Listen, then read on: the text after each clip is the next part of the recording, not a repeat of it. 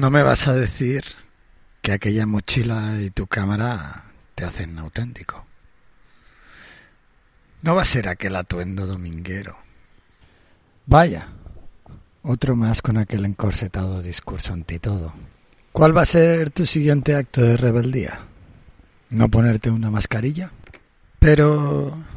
¿Y si miramos un poco más adentro? Habrá que rasgarse las vestiduras, buscar debajo de la piel. ¿Quién se atreve a desprenderse de sus principios? Negarse a sus ideales, cuestionarse sus creencias. Empecemos por lo fácil. Viajemos. Hagámonos humildes, ignorantes. Listos sin fanfarrones hay por todas partes.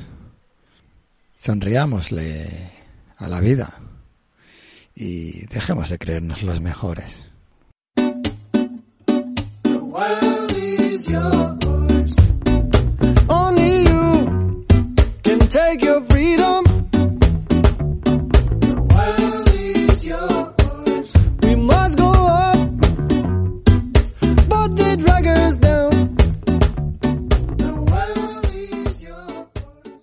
Bienvenidos viajeros, soy Will Luna y esto es Viajando sin planes.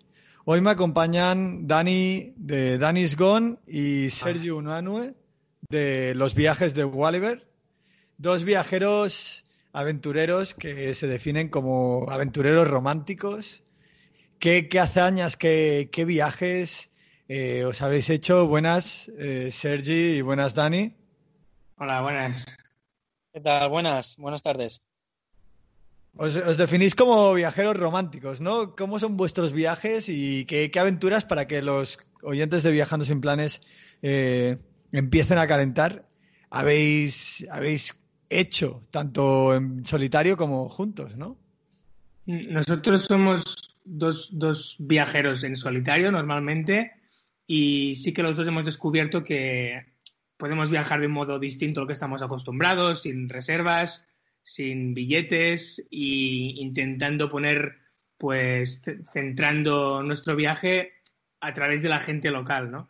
Y yo creo que eso es lo que nos hace un poco más, más románticos. Eh, por un lado, que, buscamos aventuras y buscamos retos personales, y por el otro, que para nosotros lo más importante al final es las experiencias que, que podemos tener a través de la gente local. Entonces, Dani salió hace casi dos años, si no me equivoco, y yo salí un, mes o dos meses más tarde y nos conocimos en Mongolia. Y allí diríamos que es donde empezó todo, donde de verdad dimos un gran salto en nuestras aventuras, porque allí nos reunimos ah, por primera vez, no nos conocíamos antes, y allí compramos unos, unos caballos para viajar de la manera tradicional a través de la estepa de Mongolia.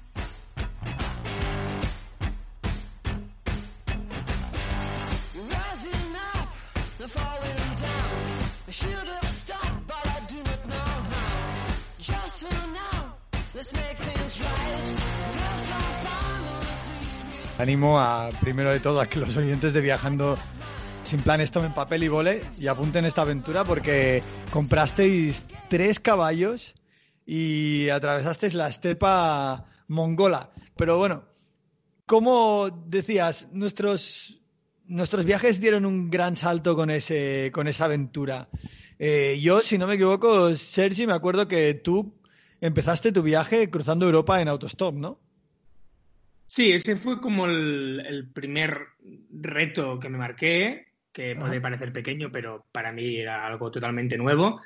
Y como lo superé con bastante facilidad y además viví muchas experiencias muy bonitas, pues me vi con más fuerzas de ir probando más cosas, ¿no? Y sí que en Rusia, por ejemplo, yo tenía muchas ganas de hacer el transiberiano y lo hice, pero cuando llegué a Siberia, ah, volví al autostop y vi que me gustaba mucho, el transiberiano está muy bien, pero no vives lo mismo que cuando estás haciendo autostop, que es cuando pues ah, estás con la gente local y la gente está más sorprendida de verte, entonces se producen situaciones más bonitas con la gente que en un, que en un tren. Y después ya sí que, que, me, fui a, Mongolia, pero Dani estuvo muchísimo más tiempo haciendo autostop, ¿no? Por Europa. Sí, yo estuve 100 días, tardé en llegar de Barcelona a San Petersburgo en autostop y, y, bueno, era un poco viajar con la, con la tienda de campaña, con un trozo de pan en la mochila y, y, ir haciendo dedo por Europa sin saber muy bien dónde iba, ¿no? Pero, pero para disfrutar, bueno, en lo que insistimos siempre, ¿no? De la gente local, la cultura. Y nada, en 100 días llegué a San Petersburgo y de ahí hice también la mitad en transiberiano, unos 3.000 kilómetros con el transiberiano y otros 4.000 a dedo hasta llegar a Mongolia. Y en Mongolia ya llevamos, creo que un, par de semanas o tal vez un mes con Sergi planeando encontrarnos ahí en Mongolia para, para vivir re, realmente lo que pensamos que sería una de las aventuras de nuestra vida y que, y que eventualmente se convirtió en una locura, ¿no?